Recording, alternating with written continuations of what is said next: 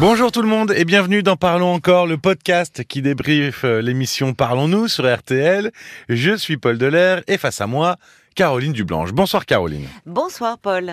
En promenant sa chienne, Nicolas a rencontré une femme qui promenait elle aussi sa chienne. Ils ont pris euh, l'habitude de faire une promenade euh, quotidienne ensemble. Oui. Et puis au fur et à mesure, ils se sont liés. Alors liés d'amour, d'amitié. Ah, C'était la grande question parce que Nicolas, lui, était amoureux. Alors que elle, elle semblait euh, plus être sur de l'amitié. Oui. Et donc, je me posais une question. Je- je- on va pas faire de teasing, attendez la fin du podcast, on va y aller directement.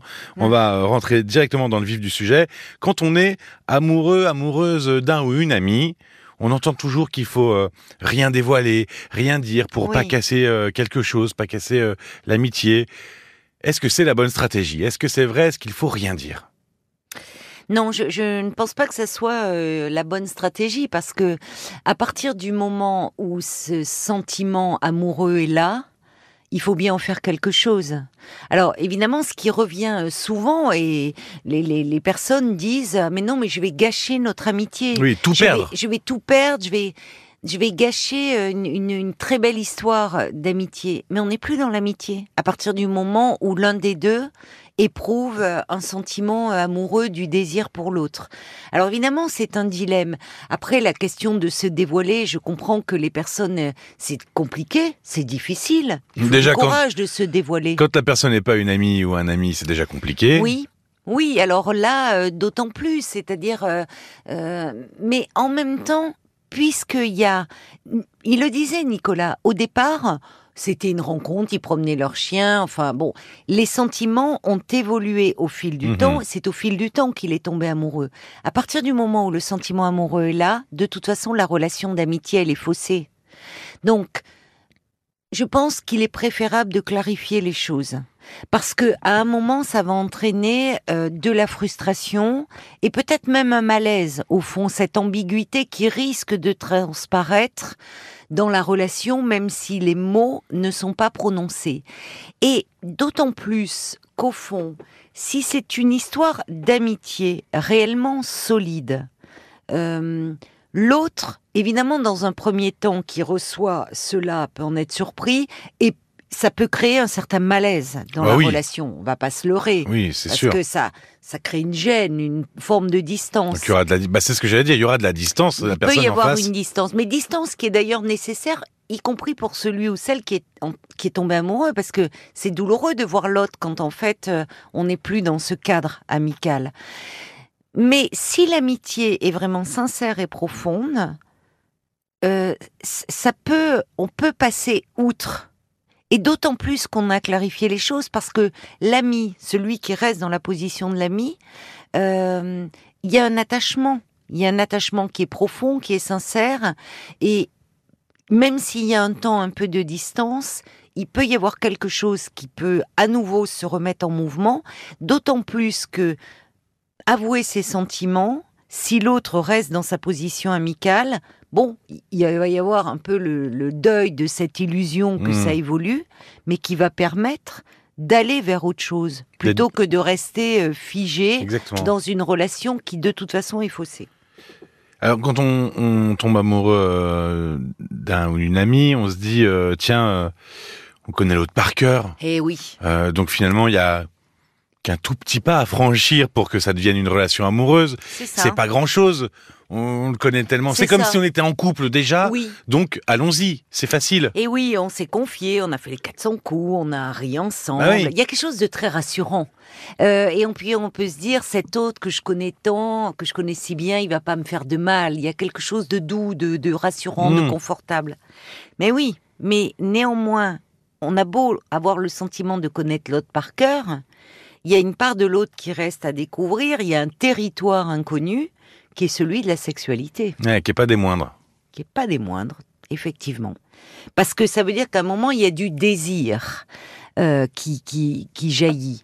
Alors, tu me diras, le, le désir, il est, euh, il est au fond dans, il est au cœur de toutes les relations.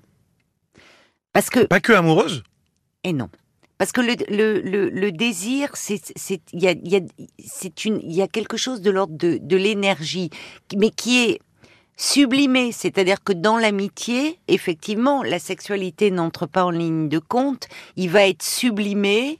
Euh, euh, vers des, c'est-à-dire le partage, ça va être des activités. Le, le corps de l'autre, euh, nous, on n'y a pas accès, mais ça va être à travers le, le plaisir de d'échanges intellectuels, de, de, de loisirs Mm. sportifs, la musique. Enfin, il y a et il y a bien du désir dans ça. oui, qui est moins physique, moins c'est ça, charnel. le désir au le désir au sens large. C'est Mhm. le désir n'est pas que sexuel. Le, le désir, il est aussi cette énergie qui est au cœur de tout être vivant. On a en envie de passer du temps avec cette personne, c'est ça. voilà. Ouais, ouais. Euh, et donc oui, euh, on disait que donc ce pas, il est finalement, il, il paraît tout petit, mais il est immense à Il est franchir. immense. Oui. Et, euh, et malgré tout, euh, la frontière, elle reste assez floue. Parce que Oui. euh, quand on est amis, parfois, on peut euh, ressentir de la jalousie. Oui, c'est vrai. C'est-à-dire que hum, ça peut se voir. hum, Par exemple, si on est amis et tous les deux célibataires, et puis l'autre est, euh, est en couple.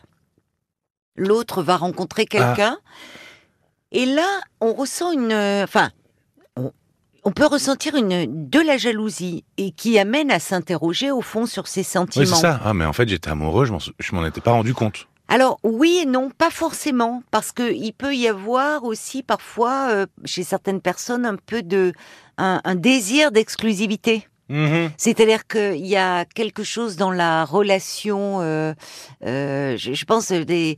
hum, On voit beaucoup ça à l'adolescence, euh, où il y a beaucoup ces histoires d'amitié, amour, d'amitié ambiguë.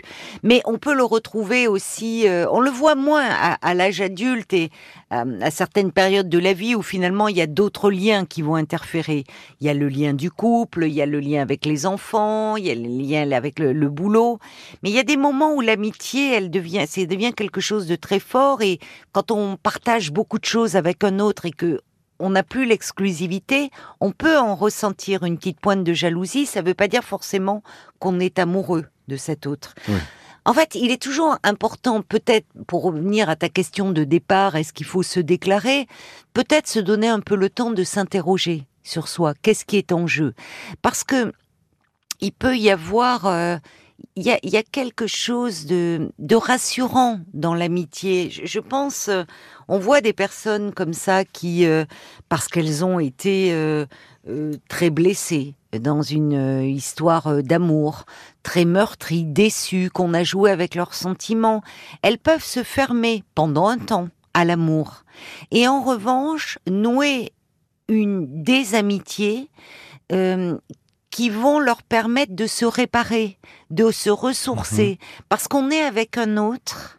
On est très proche de cet autre dont on partage beaucoup de choses, mais au fond, il n'y a pas ce danger, Oui, ce risque, ce risque de, de, la relation amoureuse. nouveau de souffrir, d'être abandonné, d'être d'être déçu. Enfin, je dis, il n'y a pas ce, risque. Oui, même s'il y a On des ruptures radicales, mais ça arrive. on peut toujours être très déçu euh, par, par un ami. Je parlais à l'adolescence, on voit beaucoup cela, cette ambiguïté dans les amitiés, où parfois la frontière, comme tu le disais, est très floue, parce que à ce moment-là, l'autre, euh, la- euh, en tant que qu'objet sexuel, objet au sens, euh, enfin, je, je- psy, hein, Psychologique, oui, ouais. psychologique, hein, il est un peu angoissant. Il est à la fois éminemment désirable, mais un peu angoissant tant qu'on n'a pas expérimenté le champ de la sexualité. Donc, au fond, l'amitié, dans cette ambiguïté, euh, amitié, tendresse, où on peut aller dans quelque chose d'un rapprochement, quelque chose d'un peu plus intime, mais on reste à la frontière. Il y a quelque chose de très rassurant pour les adolescents. C'est vrai qu'on retrouve euh, moins cela à l'âge adulte parce qu'il y a des choses entre temps. euh, Puis on se, Et on on- se cherche un peu moins à l'âge adulte cherche- aussi. On se cherche un peu moins, bien sûr. Et une amie. Alors justement, tiens, euh, dans le cas de Nicolas, par exemple, est-ce que on peut espérer qu'une euh, amitié évolue en amour Est-ce que ça peut arriver? Alors, je, sais qu'en posant Oui. la question, euh, si des gens nous écoutent, ils peuvent nous appeler au Ah oui. 09 69 39 10 11 en nous Oui. disant bah je vous ai entendu. Oui, moi je sors avec euh, mon conjoint, on était amis au départ. Oui. Je suis sûr que ça existe, mais mais comment ça peut évoluer? C'est pas si simple, Mais j'imagine. Parce qu'en fait, ça évolue parce que parce que parce que tout évolue. Parce que rien n'est figé. Et que donc les relations humaines, ça évolue et qu'à un moment, euh, euh, il y a du désir qui peut surgir euh, au détour d'un changement de situation, c'est-à-dire que on est ami avec quelqu'un qui est en couple et puis cet ami se sépare. Et finalement, euh, les, on peut l'envisager différemment. C'est ça, en étant disponible. C'est ça. Tout d'un coup, cet autre qui était euh, oui, il y a des barrières qui inaccessible. Voilà, des barrières euh, internes, mais cet autre extérieur, mais aussi interne, cet autre dont on connaissait le compagnon ou la compagne, enfin qui n'était pas presque interdit mmh. au niveau de son corps. De, là, tout d'un coup, il devient, à nos yeux, il peut devenir disponible. Mais ça peut être parfois euh, un changement euh, de lieu, un changement de, euh, un rapprochement à un moment donné où on parlait du corps aussi, l'importance du corps, c'est-à-dire là où on peut avoir une certaine intimité physique avec un ami, des gestes tendres, en tout cas des gestes. Et puis à un moment, pourquoi on va, le contact va un peu nous électriser. Mmh et où on va en être très surpris et dire les vacances on est détendu et puis on est peut-être un peu plus euh, à nu ou je sais pas enfin un peu plus à nu à nu aussi au sens psychique peut-être un moment où on est un peu plus vulnérable ou parce qu'on vient de se séparer ou hmm. parce que il y a et tout d'un coup l'autre il y a plein de mille raisons qui font que l'autre on va le regarder différemment avec les yeux du désir en fait Merci beaucoup Caroline. Merci à toi Paul. Merci et puis euh, alors ce soir on a entendu euh, Malika qui ressentait le besoin de parler. Son mari euh, est atteint d'une sclérose en plaques et ils ont une mauvaise nouvelle de la part du médecin aujourd'hui. Malika que vous pouvez entendre dans l'émission de ce soir. Il y a Pierre aussi qui a rencontré une femme mais qui n'ose pas sauter le pas, traumatisé par sa dernière relation. Et puis Cathy qui a besoin d'aide pour transporter Fuchsia, sa chienne guide à la retraite qui vient de tout juste de faire un AVC. Tous ces témoignages sont en podcast sur l'application RTL, où vous pouvez vous abonner et nous écrire, évidemment. Et puis, si vous n'avez pas téléchargé l'appli, eh ben, évidemment, les plateformes de podcast habituelles euh, que vous avez l'habitude de consulter. Et puis, euh, pour nous écrire, parlons-nous, rtl.fr. Ça, c'est le mail. Merci de votre écoute et à très vite. À très vite.